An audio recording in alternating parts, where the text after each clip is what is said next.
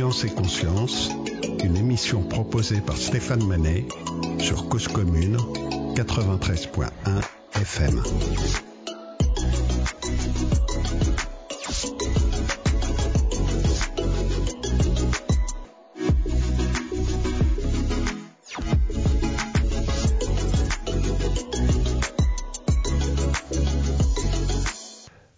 Ministère de l'Enseignement supérieur et de la Recherche n'a pas toujours été un ministère à part entière. Délégué sous la tutelle de l'Éducation nationale, il est un ministère à part entière donc que depuis 1993. Depuis 2017, il a changé de nom. Il est devenu le ministère de l'Enseignement supérieur, de la Recherche et de l'Innovation, on l'appelle parfois le MESRI. En le renommant ainsi, l'exécutif a rendu tangible une réalité de longue date et l'a entériné aussi peut-être. Il est attendu que le fléchage budgétaire puisse être expliqué, justifié, communiqué. En d'autres termes, la recherche doit servir à quelque chose. Pourtant, l'année 1905, l'anus mirabilis, comme ça qu'on l'appelle, d'Albert Einstein, futur prix Nobel, a publié quatre articles scientifiques qui ont contribué à établir les fondements de la physique moderne, alors même qu'il a fallu attendre des décennies avant de pouvoir en tirer des applications concrètes, comme le satellite ou le laser. Ainsi, il ne s'agit pas tant de savoir combien l'État finance, mais aussi pourquoi et à quel type de ressources pour comprendre les implications que le financement a sur la recherche scientifique. Alors, comment le financement de la recherche agit sur cette dernière? Qu'est-ce que cela induit? Pour les chercheurs et les chercheuses Nous allons poser la question à une neurobiologiste de l'INSERM, Armel Rancillac, pour nous parler de son quotidien. Armel, bonjour. Bonjour. Euh, alors toi, tu es chercheur donc euh, à, à, à INSERM, tu es habilité à diriger les recherches.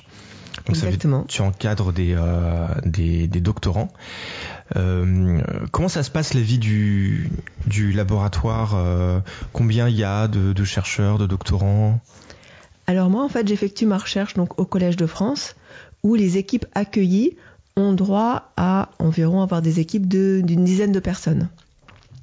Donc c'est à nous d'essayer de, recruter les doctorants, les postdoctorants, en fonction donc de leurs compétences et des sujets qu'on veut développer. Donc euh, on a toujours beaucoup d'idées, beaucoup de projets. Et euh, le nerf de la guerre, ça va être de trouver les financements pour pouvoir accueillir cette main-d'œuvre qui est vraiment essentielle à la vie du laboratoire. Pourquoi c'est essentiel? Parce que, euh, ben, disons déjà, la bureaucratie dans les équipes et dans le, monde de la recherche actuelle, elle est de plus en plus importante.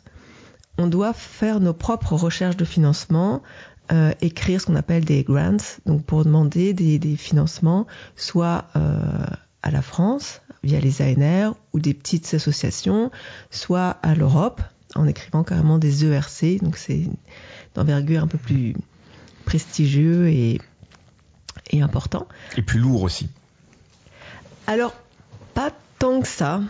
Un peu plus lourd, mais en fait, les taux de succès, ils sont, ils sont équivalents, voire même un petit peu meilleurs. Donc, euh, il faut peut-être mieux essayer de viser plus haut, c'est-à-dire avoir des financements plus gros, ah oui. que, que s'essouffler à faire des, des mmh. petites demandes de financement qui sont très chronophages et au final qui vont rapporter quand même beaucoup moins.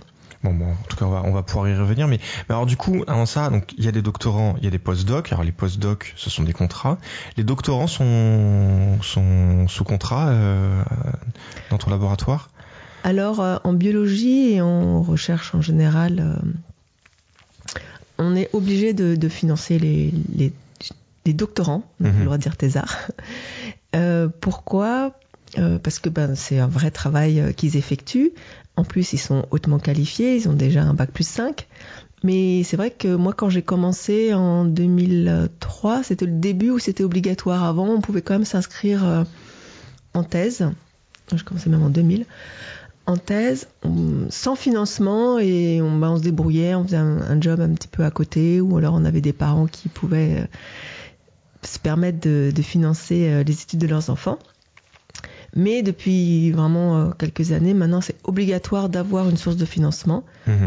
Et donc, soit de décrocher une bourse de thèse euh, attribuée donc par le ministère, et donc via l'école doctorale, ou alors un financement CIFRE.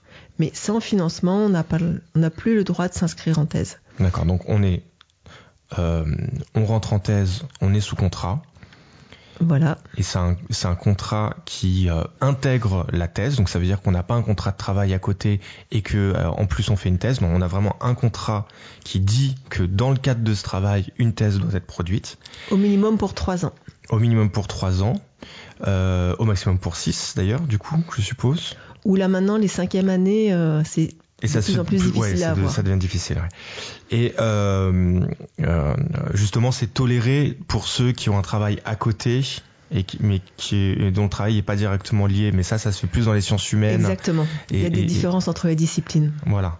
Et donc du coup, contrat, euh, et on a évoqué contrat doctoral et CIF, donc c'est-à-dire que ce contrat, il peut être signé soit avec l'université, schématise, hein, Oui. soit avec l'entreprise, avec une entreprise Exactement. tierce, donc une, une, une, euh, alors, du secteur marchand ou, euh, loi 1901, mais en tout cas, euh, c'est du, c'est du financement privé. Dès qu'on parle de CIF, on parle de financement privé. Alors l'avantage des financements CIFRE, c'est qu'en plus souvent l'entreprise qui va donc euh, participer au financement de, de cette thèse va également donner une enveloppe budgétaire pour permettre aux doctorants de pouvoir effectuer des missions, c'est-à-dire aller au congrès ou, ou même s'acheter un petit peu de matériel pour mener sa recherche. Et donc ça, c'est vraiment très précieux. Alors que les bourses du ministère, elles sont brutes, il y a uniquement le salaire du doctorant qui est pris en compte. Et du coup, il faut savoir que ben, faire des manips en biologie, c'est très cher. Et du coup, ben, ça permet pas euh, de juste en soi de faire trois ans de thèse. Alors, bah, ça tombe très bien que tu en parles, parce que toi, ton boulot, c'est de découper des petits morceaux de cerveau Attention, attends, je fais des tranches très fines et très régulières. à des, voilà, à des épaisseurs 10 microns.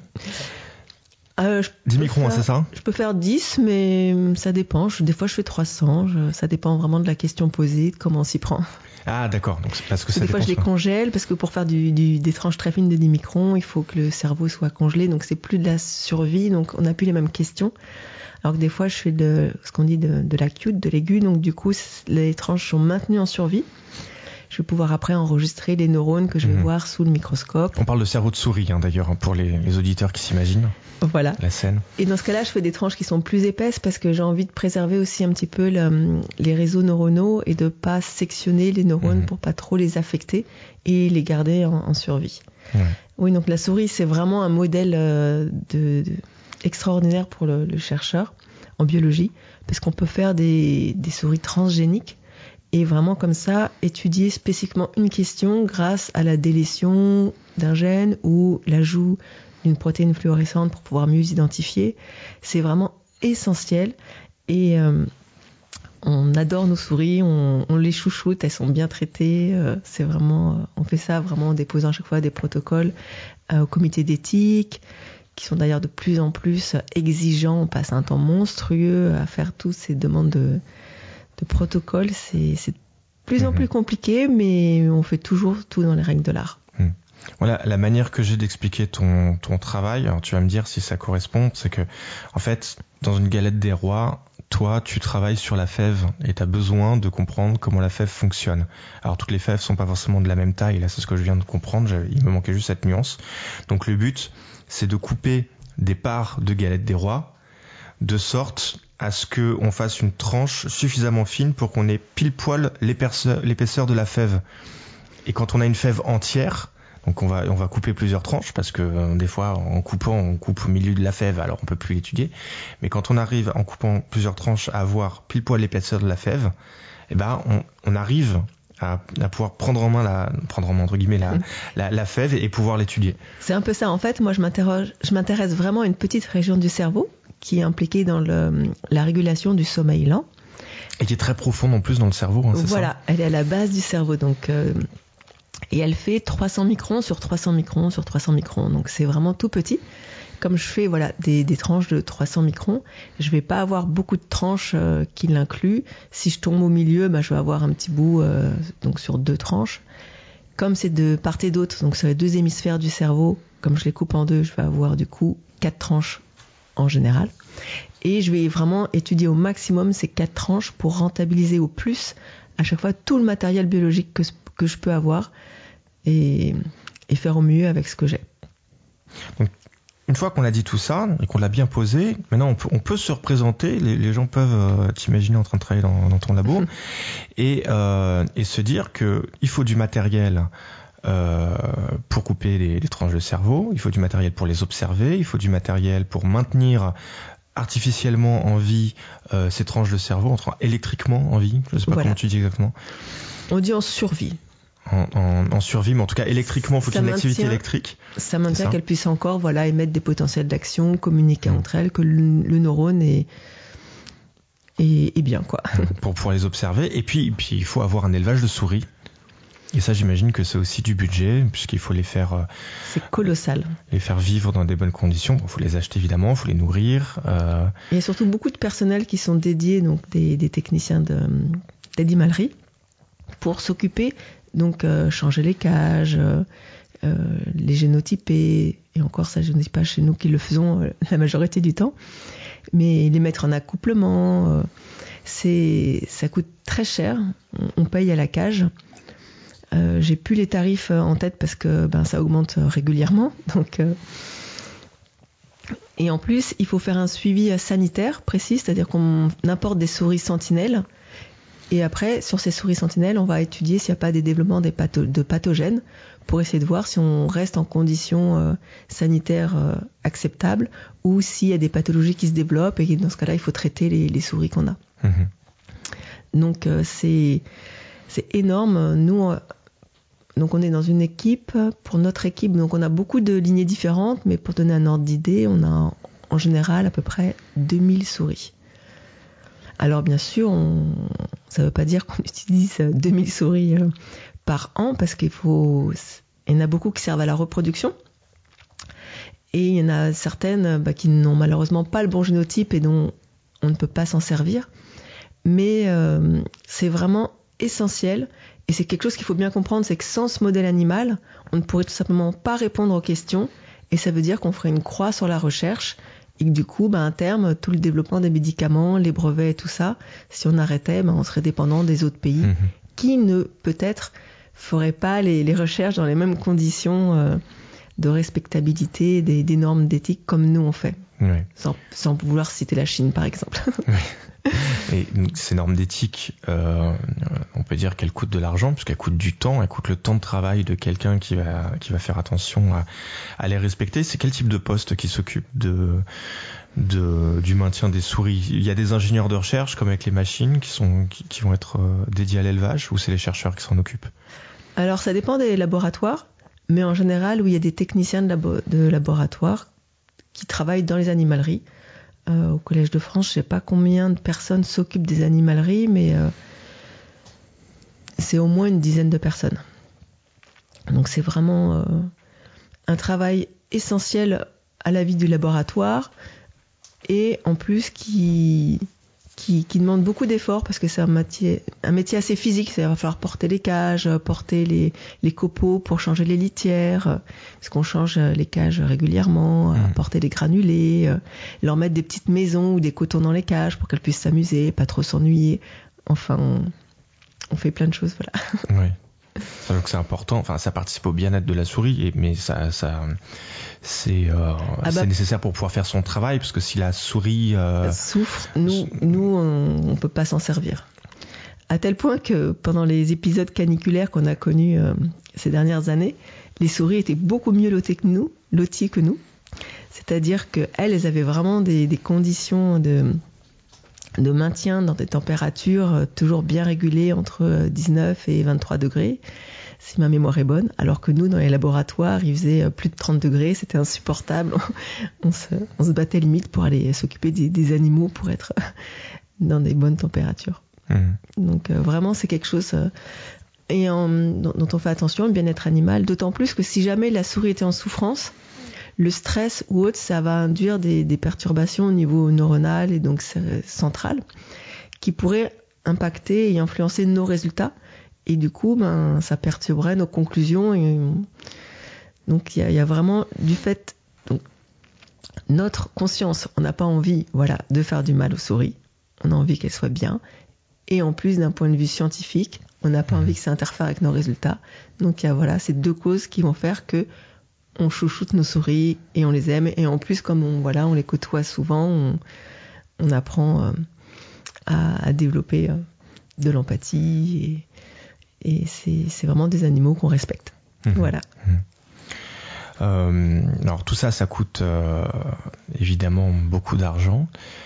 Euh, je veux pas encore dire à quoi tes recherches euh, servent, parce que là on est en train de parler du coût du laboratoire et je veux pas immédiatement l'associer à, à, à m'excuser en disant oui mais regardez euh, voilà les implications que, que ça crée. Je, je veux pas faire cette, euh, cette, cette corrélation, mais on aura le temps de la faire euh, plus tard dans l'émission. Je veux pas immédiatement la faire. Euh, parce que euh, euh, on tombe dans, dans, dans ce biais euh, qui est que on, on, le trouve beaucoup avec la, la recherche maintenant, qui est que on, on doit justifier immédiatement de, de, de, son application.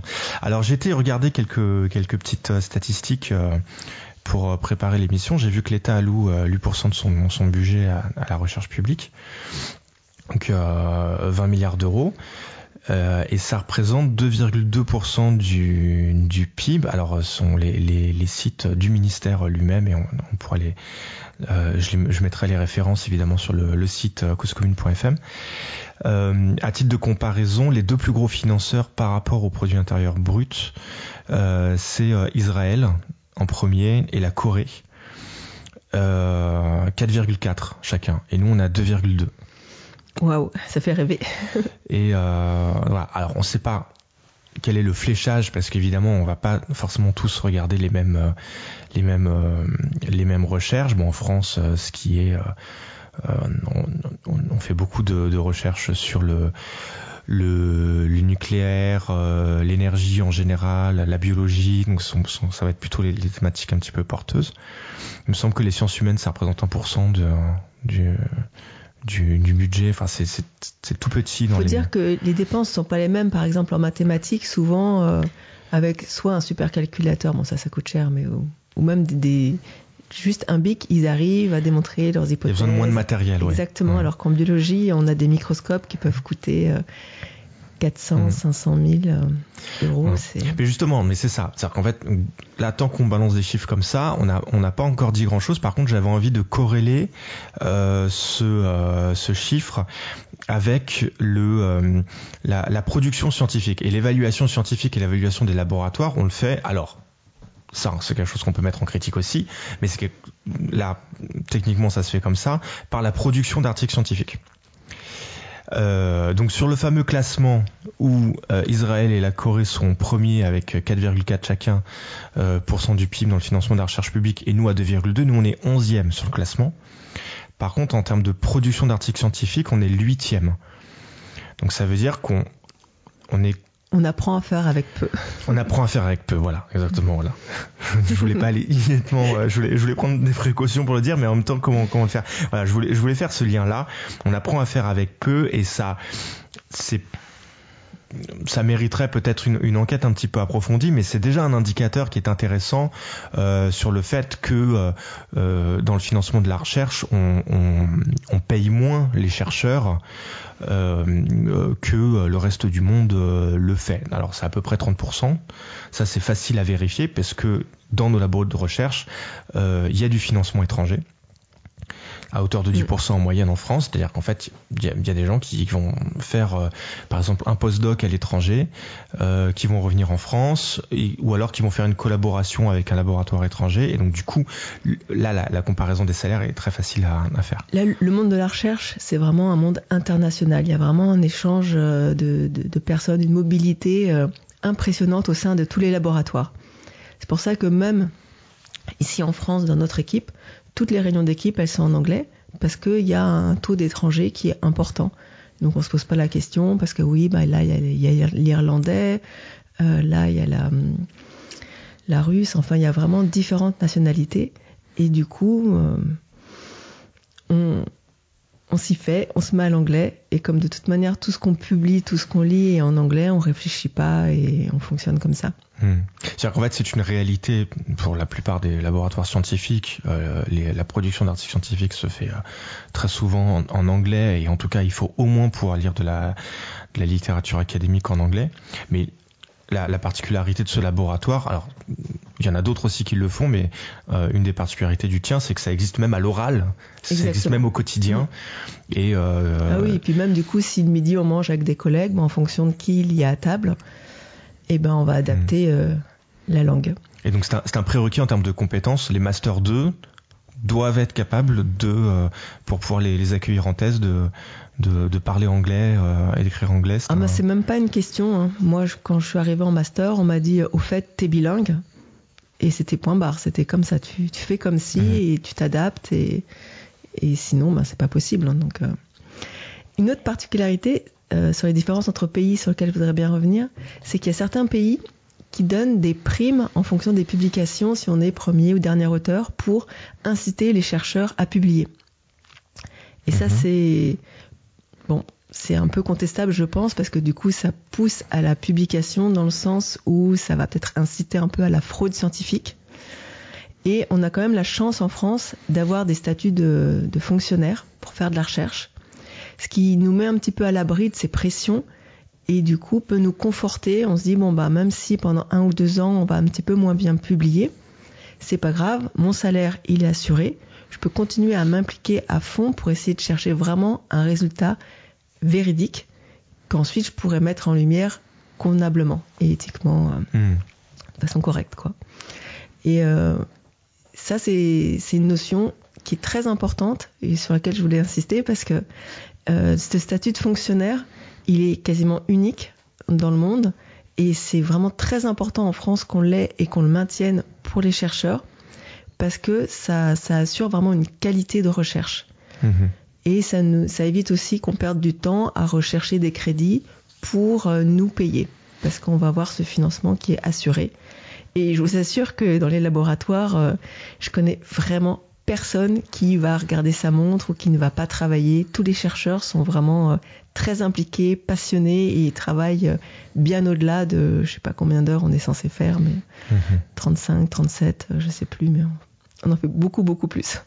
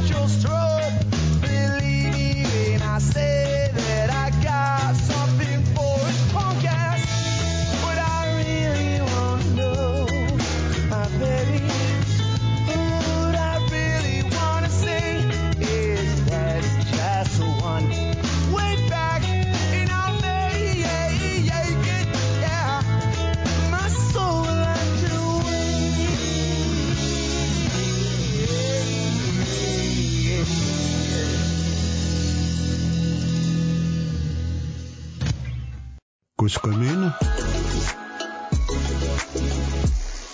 la voix des communs. Euh, ça veut dire quoi euh, une, une, prime à l'article scientifique? Est-ce qu'on parle de la qualité de la revue? Est-ce qu'on parle du taux de citation de l'article? Parce que l'article, il va être cité lui-même par d'autres articles et ça peut être un indicateur pour euh, pour pour connaître sa, pertinence. Alors, la prime à l'article, elle fonctionne comment? Je sais pas exactement. Peut-être que ça dépend aussi de. Je pense qu'ils ont une formule compliquée en, en fonction du facteur d'impact on peut pas vraiment prendre oui, en compte c'est des scientifiques, donc voilà. forcément, ça devait passer par une équation. euh, le taux de citation, ça va être compliqué parce que ça va dépendre du nombre d'années.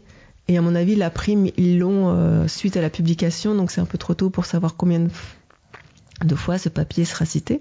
Oui, c'est logique. En plus, il y a un temps de maturation. On On va pas citer l'article tout de suite. Oui, Mais une fois qu'il est publié, en fonction de l'impact euh, facteur du, du, du journal, de la position de l'auteur dans l'article, on peut faire voilà une petite équation facile et, trouver un montant.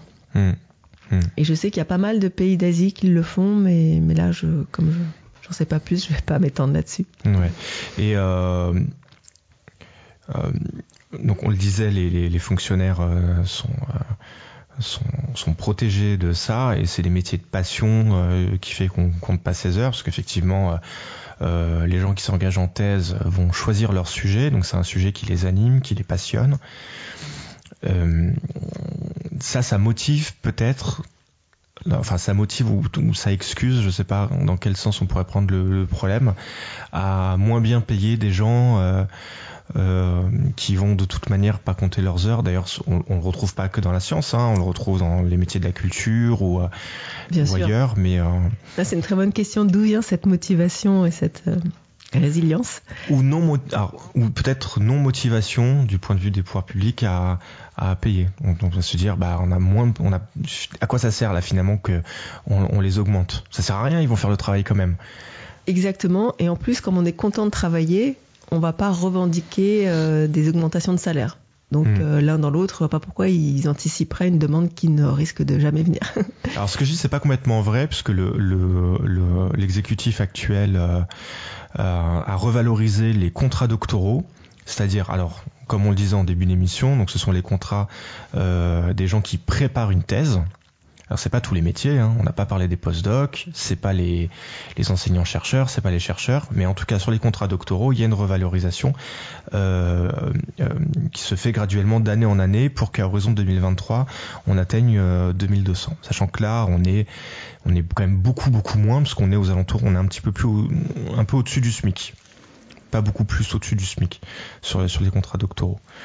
Euh, donc voilà, donc il y, a cette revalorisation qui a été faite, mais c'est que sur les contrats doctoraux, c'est pas sur les autres postes de, recherche.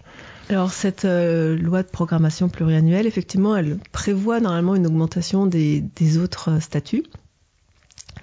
Mais euh, voilà, je me méfie toujours un petit peu parce que ça fait longtemps qu'on nous dit euh, oui, euh, l'indice du point des fonctionnaires ne sera, va être dégelé parce que pour l'instant il est gelé. oui, vous inquiétez pas, vous allez être valorisé. Mais bon, de toute manière, là, l'inflation, elle augmente. toutes les promesses ne sont pas toujours tenues ou alors elles sont repoussées, repoussées, repoussées.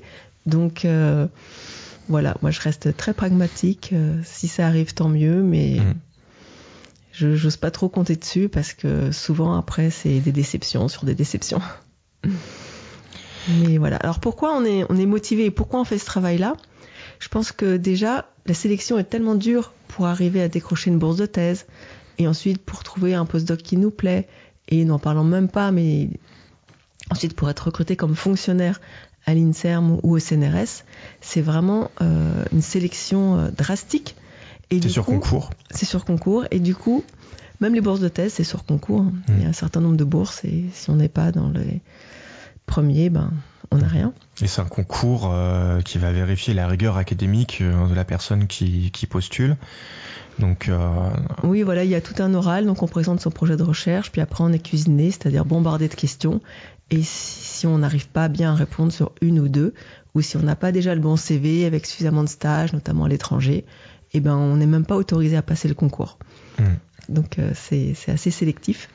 Et du coup, bah, après, on est tellement content d'avoir réussi à franchir toutes ces étapes qu'on a aussi envie de légitimer cette place qui n'a pas été donnée à quelqu'un d'autre et donc on, on, travaille pour ça. Et en plus, c'est voilà, comme euh, tu le disais tout à l'heure, un sujet qu'on a choisi.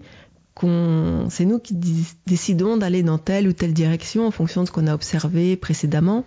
Donc on construit l'histoire, on la fait avancer, et du coup, ben, on a envie de savoir la suite, si je veux si je puis mmh. dire. Et du coup, c'est pour ça que ben, tout le temps, on a envie de se dire ah mais je testerais bien ça. Et du coup, c'est ces idées qu'on a envie de tester, qu'on a envie de, de ensuite faire les tests statistiques pour savoir si enfin on arrive euh, au taux de significativité pour pouvoir conclure. Et c'est quelque chose voilà qui qui grandit. C'est un peu comme un petit bébé qu'on va nourrir progressivement et on va voir s'étoffer, avoir des des des nouvelles théories et une meilleure compréhension des mécanismes qu'on observe et ça c'est mais c'est fantastique et du coup ben voilà on se prend au jeu et, et on compte pas ses heures hmm. et, euh, et tout ça ça coûte des sous extrêmement cher voilà. il faut aller chercher ses sous et là voilà c'est là que ça se complique.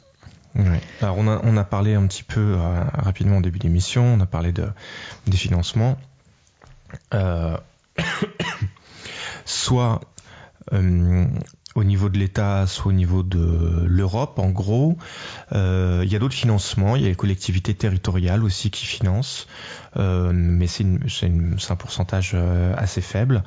Il y a le secteur privé, alors soit par l'intermédiaire du CIFRE, soit euh, directement sur du sur sur du financement sur une question de recherche bien précise, notamment par l'intermédiaire des fondations. Euh, qu'est-ce que j'oublie? J'en oublie, je pense. Au niveau de l'Europe. Et donc l'Europe, oui, euh, sur lequel on va, pouvoir, revenir. Euh, on a, on a fait le, on a fait le tour, on a fait le plus gros. Et, et puis on, alors, et puis on a l'entreprise en interne euh, dans, dans, dans, dans, un, dans un département de recherche et développement euh, que j'ai fait exprès de pas aborder là de, depuis tout à l'heure parce qu'en fait en fait c'est c'est un, un, fonctionnement qui est complètement différent les attentes sont, sont différentes la, la production de la connaissance euh, sont des mécaniques sont différentes donc on va dire que euh, là quand on parle de, de financement de la recherche on parle surtout de financement de la recherche publique et euh, dans la recherche publique en fait c'est la recherche telle qu'on la connaît intuitivement euh, au quotidien. La recherche développement, c'est encore un, c'est encore un autre monde, quoi. Euh, et ces sous, il faut aller les chercher. Donc ça veut dire qu'il y a une part du, du travail du chercheur qui va consister à aller chercher ces financements. Voilà. Pour faire vivre son, son, son laboratoire. Donc voilà, déjà, il faut essayer de, de, recenser tous les financements auxquels on peut appliquer. Donc ça, c'est déjà, ça prend des fois un petit peu de temps. Chaque fois qu'on voit des, des nouvelles offres, on va lire l'appel d'offres pour essayer de voir si euh, son sujet de recherche pourrait euh, être financé ou pas. Mhm. Déjà, ça, ça prend un petit peu de temps. Alors, sachant que la réponse, c'est pas oui-non. La réponse, c'est oui. Peut-être bien que oui si je modifie légèrement mon sujet et que je vais être moins sur ceci, plus sur cela. Ça arrive souvent effectivement d'adapter un petit peu pour essayer de rentrer dans les critères parce que sinon, ben, on manque de, de propositions. Et ça, ça prend du temps. Ça, ça prend du temps parce que tu vas te dire, alors, tu lis l'appel d'offres, tu te dis, je suis pas tout à fait dans les critères. Je vais repenser un peu le projet.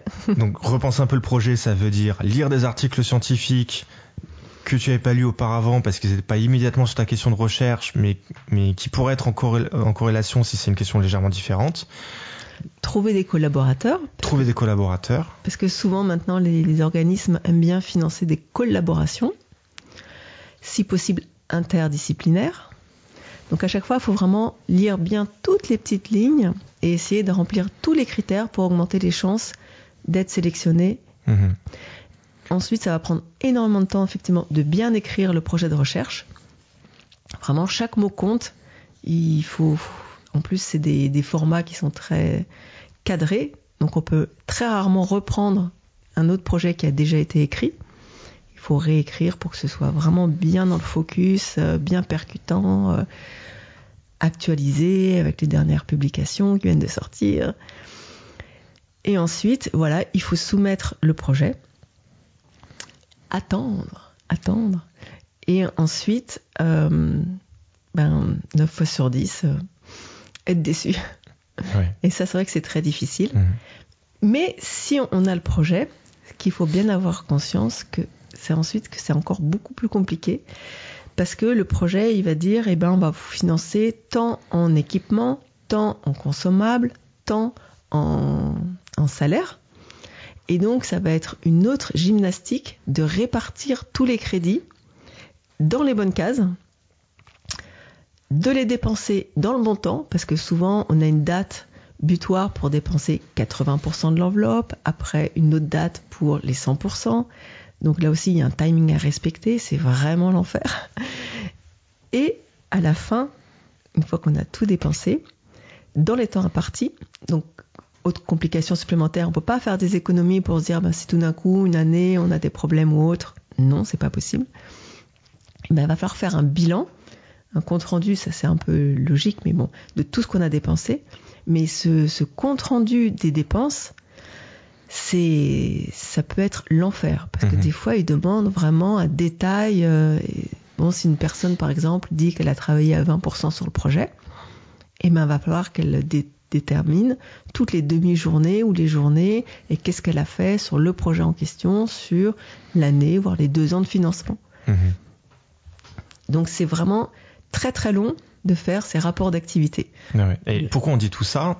Pour préciser quand même aux, aux auditeurs, parce que peut-être que là les auditeurs pourraient être tentés de se dire, bah, on va quand même pas l'excuser de faire son taf. Euh, bon bah faut faire des projets, bon bah faut faire des projets quoi. Ça fait partie du boulot. Mais là, en fait, ce qui est intéressant de, de dire, et la raison pour laquelle on, on aborde ce sujet, c'est que ça fait partie du financement. Parce que ça fait partie du temps de travail. Donc c'est un petit peu le serpent qui se mord la queue, parce qu'on va chercher du financement qui Exactement. va, entre autres, financer le temps qu'on passe à justifier le financement. Donc en fait, il y a une, il y a un- il y a un- une partie du, du temps de travail qui, qui est alloué à expliquer le, enfin voilà, c'est un, un cercle vicieux en fait quelque part. C'est même encore pire, parce que si on regarde le fonctionnement de l'Agence nationale pour la recherche, l'ANR, en fait, on écrit un projet de recherche qui va être évalué par ses pairs, ou même par nous-mêmes, donc on va passer du temps à évaluer le projet de recherche des autres. On va écrire après des comptes rendus d'évaluation de ces projets, et ensuite, on va devoir justifier euh, le projet en question. Donc, à toutes les étapes, en plus l'ANR ça se fait en deux étapes, il y a un pré-projet, si on est sélectionné à la première vague, on va pouvoir écrire un autre projet beaucoup plus détaillé, qui sera ensuite réévalué par d'autres membres. Mhm. Donc c'est vraiment des processus qui sont extrêmement coûteux en, en temps, et en plus qui permettent de donner toutes les idées du projet directement à la concurrence. Et ça, c'est vraiment Mhm. incroyable comme système. C'est-à-dire que comme les personnes qui sont le plus à même de juger le projet de recherche, c'est les personnes qui travaillent exactement sur le même sujet, eh ben, on va envoyer euh, aux reviewers, donc aux relecteurs de ces sujets euh, américains ou autres, euh, toutes les idées qu'on a. Mhm. Puisque c'est international. Et voilà, Mhm. en leur disant, bon ben voilà, en plus on donne les preuves de concept, on a fait les expériences préliminaires, ça va marcher, et on attend ça et ça en retombée pour éventuellement déposer des brevets. Donc vous imaginez bien que eux, s'ils trouvent l'idée super sexy et intéressante, Mhm. eh ben ils vont mettre une armée de postdocs dessus, ils vont aller plus vite que nous, et on se fera griller. Voilà. Si c'est un autre pays qui n'a pas les mêmes euh, modes de fonctionnement euh, et, les, et les mêmes. euh, Exactement. Donc en fait, ce qu'on fait maintenant en France en général, c'est qu'on va un petit peu tricher et on va déposer des projets de recherche qui sont quasiment terminés pour être sûr d'avoir le temps de publier avant la concurrence. Donc c'est en ça que le projet, il est cette, cette idée de financement de la recherche sur projet est un peu bancale. C'est que c'est pas réaliste parce que sinon c'est pas concurrentiel. Un, un autre problème, c'est que qui est soulevé avec l'ANR, c'est que le, le temps du coup que les chercheurs vont passer à écrire les projets, le temps que les chercheurs vont passer à évaluer les projets, et le le- l'argent que coûte du coup euh, le recrutement de, personnes qui vont faire fonctionner l'ANR, tous les administratifs qui sont derrière, et ben ça représente à peu près l'enveloppe budgétaire qui est allouée par ces ANR. Donc en fait, voilà, la balance et le bénéfice, il, est nul. On, a arrivé à faire une superbe bureaucratie qui, qui enraye le système. Mhm. C'est juste un, un système qui, qui tourne sur lui-même pour s'auto-justifier. Voilà, alors qu'il y a quelques années, il y avait ce qu'on appelait des crédits récurrents, donc euh, l'État finançait directement les laboratoires de recherche. Et du coup, on n'avait pas Mhm. tout, tout cet engrenage euh, chronophage de recherche de financement. Et bon, ben voilà, moi je regrette un peu ces temps-là, mais Ouais. Alors, il y a quand même quelque chose qu'on peut se dire sur la, la, la dimension de l'évaluation euh, sur, les, sur les projets de recherche, euh, c'est vraiment au cœur de l'activité scientifique. C'est-à-dire que ce système-là, c'est vraiment euh, le, le, le fondement de, euh, de la production de la connaissance scientifique. Pour euh, avoir un article scientifique qui soit diffusé dans une revue, il doit être évalué par les pairs. Euh, euh, dans le financement, donc dans, la, dans l'ANR, ça fonctionne pareil. Et même pour prendre un cas, alors c'est pas exactement de la, science, mais quand même, ça s'en rapproche beaucoup. Cette émission, elle est référencée euh, euh, sur le, Café des Sciences, qui est une association de vulgarisation euh, de la science francophone. Pour qu'elle puisse être référencée, elle doit être également évaluée par les pairs dans la, qualité de, la, vulgarisation scientifique, en l'occurrence. C'est pas de la production de connaissances, de la diffusion de connaissances, mais elle, elle est évaluée par les pairs selon un certain nombre de critères. Donc en fait, c'est un, code euh, qui, est, qui est vraiment au fondement de la, du, du fonctionnement des scientifiques entre eux. Mais les, les équipes de recherche sont également évaluées. hein. Souvent, euh, les, les instituts de recherche, ils font venir des, des SAB, donc des Scientific euh, Advisory Board, Mhm. qui permet donc à des équipes euh, d'être évaluées par d'autres chercheurs pour essayer de donner des conseils sur comment améliorer ou au contraire comment virer certaines équipes de certains instituts parce qu'on estime qu'ils sont pas en adéquation ou pas assez productifs avec euh, la recherche locale. Et il y a aussi tout le système euh, qu'on appelle l'HCERS. Donc euh, c'est euh, le Haut Comité d'évaluation de recherche euh, scientifique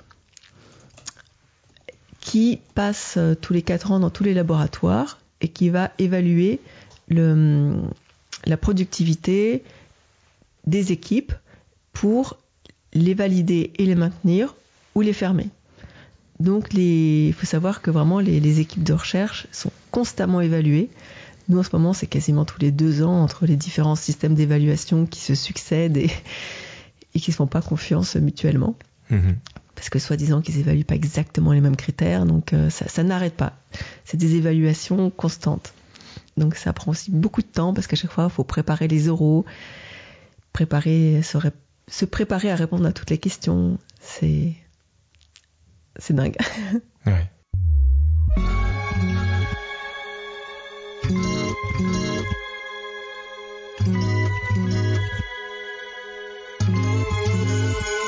La fondation Charpac L'Esprit des Sciences s'engage pour développer des activités et soutenir des projets permettant de renforcer l'esprit des sciences dans la gouvernance et la culture de nos sociétés. Et c'est à ce titre que la fondation soutient l'émission Science et Conscience.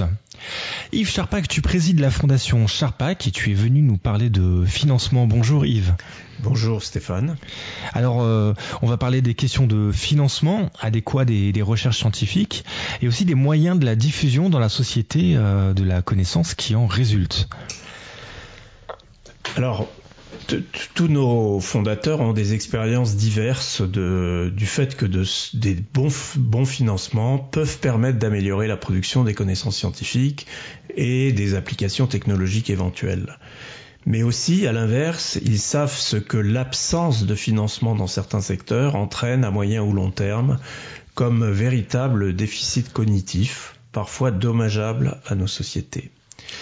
Alors la Fondation, elle s'interroge aussi sur un autre point, qui est le faible investissement en moyens pour que la connaissance scientifique de qualité qui s'accumule depuis des décennies soit effectivement absorbée, comprise, intégrée le cas échéant dans la vie et la culture des citoyens pour le bien des décisions et la mise en œuvre des activités de nos sociétés qui pourraient les utiliser. Alors, tu parles de quelle activité? Alors, je, suis, je vais parler des, des grands challenges de nos sociétés qui ont tous des composantes scientifiques majeures dans leur compréhension et dans les solutions à apporter. L'énergie, la qualité de l'eau et de l'air, la biodiversité, le changement climatique, les menaces sur la santé, la qualité et la disponibilité des, aliments. Euh, la gouvernance de nos sociétés doit tenir compte des connaissances scientifiques pour gérer tout ça, mais les décideurs manquent souvent de la formation et des outils permettant de les prendre en compte. Alors, que faudrait-il pour faire mieux en ce sens et quel lien avec le financement de la recherche? Alors la Fondation souhaite favoriser les flux de la connaissance scientifique vers ceux qui devraient l'utiliser, les décideurs professionnels, les élus nationaux et locaux, les journalistes, etc. etc. Mais pour cela, il faut déjà qu'ils soient eux-mêmes un peu mieux formés à ce qu'est la démarche scientifique, les méthodes, les lieux où s'informer et qu'ils aient dans leur, dans leur euh, besace une démarche de lien établi avec le monde scientifique. Donc, par exemple, le financement de l'éducation de l'école était essentiel, mais aussi dans l'enseignement supérieur et dans la formation continue. Il devrait y avoir une part de culture scientifique de base dans toutes les disciplines. Et puis ensuite, euh, l'immensité en mouvement de la connaissance scientifique demande que des instances intermédiaires, des agences d'expertise scientifique, des chercheurs passeurs de connaissances, des médiateurs scientifiques soient largement financés et associés à la majorité des décisions. Pas comme des experts extérieurs à la décision, mais au cœur même de celle-ci. Euh, et pourquoi pas on pourrait imaginer que des chercheurs soient associés systématiquement dans les instances de financement et de programmation de la recherche, dans tous les cabinets de ministres, y compris et surtout celui du budget. Merci beaucoup Yves Charpak, nous te retrouvons le mois prochain pour une nouvelle chronique dans Science et Conscience. Merci Stéphane.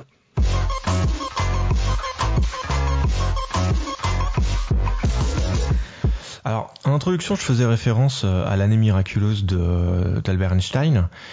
Euh, en précisant que entre les quatre articles scientifiques euh, fondateurs et le, les implications que ça a eu euh, dans le quotidien, donc pour l'exemple satellite, laser, et on pourrait encore en trouver un, paquet d'autres, il a fallu attendre plusieurs décennies, voire un demi-siècle. Et le financement de la recherche actuelle fait qu'on attend des applications euh, immédiates et on, attend de, savoir à quoi la, recherche va servir. Alors il y a un biais dans, mon argument, il y, a, quand même une petite faiblesse, c'est que les, fameux articles scientifiques n'étaient pas financés en l'occurrence. Donc il n'y avait pas d'attendu de retomber, mais en, même temps, euh, euh, euh, Albert Einstein était à Berne euh, dans un office des brevets et euh, il a fait ses, articles scientifiques à côté. Là maintenant, on, on attend à ce qu'il y ait des retombées et ça devient de plus en plus ancré dans les pratiques. On le voit par exemple avec euh, la présentation de la thèse en 180 secondes. Le, le, le fonctionnement de euh, je présente ma thèse en 180 secondes, c'est dans les 180 secondes devoir expliquer immédiatement les retombées que ça a. Alors c'est très bien parce que ça c'est un exercice de vulgarisation euh, qui, qui challenge les. C'est même pire que ça. Il faut anticiper les retombées qu'on pense avoir. C'est-à-dire qu'il faut qu'on anticipe les résultats qu'on pourrait avoir. Et c'est ça qu'il faut comprendre, c'est qu'en fait, quand on fait de la recherche, eh ben, d'accord, on teste des hypothèses, donc on a un petit peu une idée dans ce vers quoi on va. Mais euh, très souvent, c'est en faisant la recherche qu'on a des nouvelles idées parce qu'on découvre des nouveaux mécanismes ou des résultats un peu inattendus. Il faut adapter du coup l'expérience pour creuser là où c'est intéressant. Et il faut bien comprendre donc que souvent on ne peut pas savoir à l'avance vraiment ce qu'on va trouver. Mmh. Alors oui, on trouve tout le temps, moi souvent quand je dis oui, je suis chercheur, la grande blague c'est ah bon, mais euh, est-ce que tu trouves? Mmh. Donc là oui, il faut comprendre que en recherche, on trouve tout le temps, on découvre, on, on met en évidence des, des, choses euh, qui sont passionnantes, mais on peut pas toujours savoir à l'avance. Et c'est souvent les, des recherches dans des domaines totalement euh, différents auxquels on n'avait pas pensé, qui donnent des, des, résultats surprenants qui peuvent être repris. Et puis, c'est comme ça que la recherche se fait. On ne peut pas tout anticiper. Et les plus grandes découvertes ont été faites de façon fortuite. Mmh. Donc, il faut aussi laisser, j'ai envie de dire, un peu, un peu confiance aux chercheurs. On ne fait pas n'importe quoi, euh, loin de là. Et c'est vraiment quelque chose, une, on a besoin d'avoir une certaine liberté pour pouvoir aller dans la direction qu'il faut au moment où il faut. Et ça. Euh, Une place à la sérendipité. voilà. À la, à la découverte euh, par hasard. Pour prendre un exemple concret, par exemple, donc toi tu travailles sur le sommeil et notamment euh, euh, les, les, les facteurs qui vont favoriser le sommeil, si je le dis correctement. C'est ça tu n'hésites pas à me corriger. Euh, et notamment, tu t'es rendu compte que l'apport de glucose avait un impact. Est-ce que au moment où tu as, tu as produit cette connaissance, tu t'es posé la question euh, tiens, est-ce que euh, manger du sucre euh, avant d'aller dormir, euh, c'est bien pour aller dormir ou enfin, tu t'es pas du tout posé. C'est pas comme ça que, la, que la, la, la, question se pose en fait. C'est pas comme ça que tu as, c'est pas comme ça que tu as travaillé. Ben, du coup, en fait, quand j'ai vu qu'il y avait un effet, je me suis dit après, effectivement, oui, je vais essayer de le tester à différents moments du, du cycle jour-nuit pour essayer de voir si la réponse est la même ou pas. Donc, effectivement, c'est des questions qui sont venues avec l'expérimentation. Et c'est toute la difficulté quand on fait un, quand on répond à un appel d'offres. C'est qu'il va falloir se dire, bon, ben, année 1, je fais ci, année 2, ça, et année 3, encore ça. C'est vraiment mhm. des projets qui sont en général sur 3, voire 4, 5 ans. C'est impossible de, prévoir tout ce qu'on va faire 5 ans à l'avance. Sachant que de toute manière, il y a des papiers qui vont sortir entre temps et qu'il va falloir qu'on adapte. Donc, euh, tout le système est, un peu surprenant. Mhm. Voilà, voilà. Il faut que le projet soit euh, écrit de manière suffisamment cohérente pour qu'on voit qu'on est capable de tenir un projet, mais il y a quelque chose un peu tacite entre les évaluateurs et le, et, le et le porteur de projet qui est qu'en fait on sait que on sait que il va bouger le projet. Voilà, du coup quand on fait les rapports d'activité, tout le monde sait que le rapport d'activité va jamais coller à 100% avec euh, le projet qui a été déposé. Mmh. Parce que euh, ce serait débile de se cantonner à ce qui a été écrit qu'on allait faire il faut pouvoir adapter en fonction de la littérature, de ce qui sort, de ce qu'on voit. Il euh, faut quand même mhm. avoir un minimum de bon sens. Mais quel biais ça crée? Alors ça demande quand même une grosse prise de recul, j'imagine, sur son travail, mais euh, quel biais ça crée de d'imaginer les retombées scientifiques euh, immédiatement dès en amont de la, de la, question de recherche, dans la question de recherche? Tu vois, bah, du coup, on pourrait passer à côté d'autres expériences qu'on pourrait faire en parallèle. On se dit, tiens, euh, effectivement, la conclusion la plus évidente, c'est celle que j'ai écrite dans mon, dans mon projet. Donc, euh, il faut que je le fasse parce que je, justifie après du financement que j'ai eu. Et de se dire, bon, bah, c'est dommage, j'ai pas le temps de, tester ci et ça, alors qu'en fait, en vrai, j'aurais testé les autres possibilités d'abord parce que ça me semble plus croustillant. Mm-hmm ça, ça c'est peut-être la chose la plus dommage. Mais euh, en vrai, si vraiment on a, on, a une intuition, un sentiment, une envie, on, va tout faire quand même pour, pour y aller, pour le faire. La seule limitation vraiment effective qu'on va avoir, c'est au niveau des comités d'éthique, où là, on est obligé d'avoir vraiment tout anticipé. Alors on peut du coup faire des, des, je sais plus comment ça s'appelle ça, des, amendements au, protocole qu'on a déjà euh, déposé pour euh, pouvoir les modifier le plus rapidement possible. Le problème, c'est que pendant tout le temps où c'est euh, en vérification pour modification, on n'a plus le droit d'utiliser les animaux qu'on avait prévus. Donc c'est très compliqué au niveau de, des comités d'éthique mais mais on c'est c'est la loi donc on est obligé de s'y plier. C'est peut-être pour ça que certains projets de recherche euh, prennent 7 10 ans ça arrive c'est pas phénoménal. Mmh. alors qu'est-ce qu'on pourrait imaginer comme euh, on va on peut pas refaire tout un modèle de financement mais comme euh, comme manière plus fine de, travailler ça nous donnera un mot de la fin une, bonne conclusion pour se dire euh, qu'on pourrait travailler plus efficacement mais moi, je trouvais que l'idée des financements, des, crédits, des dotations de base, ce qu'on appelle ça dans les laboratoires de recherche, par les organismes publics, euh, c'était vraiment un système qui était pas mal. D'accord, c'était pas de la recherche dirigée et pilotée par projet, comme on appelle ça actuellement, mais comme de toute manière, les laboratoires qui ne sont pas jugés satisfaisants sont fermés, eh bien, ces crédits récurrents ne vont pas alimenter de la recherche euh, faite, si je puis dire, inutilement, même si aucune recherche n'est faite inutilement.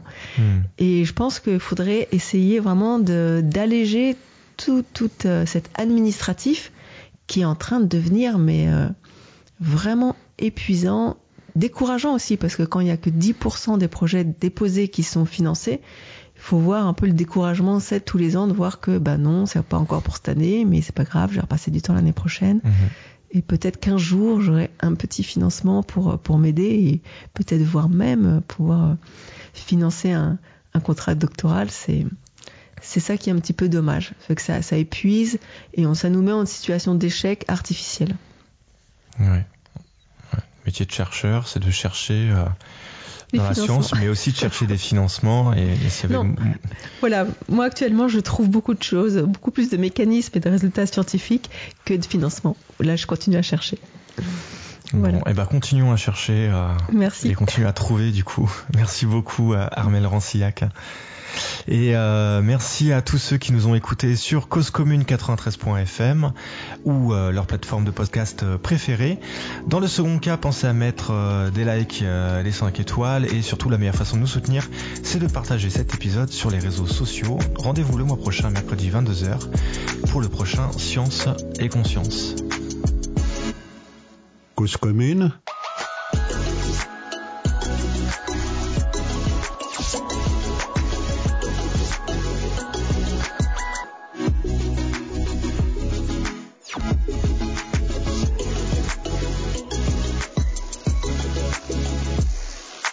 La voix des communs.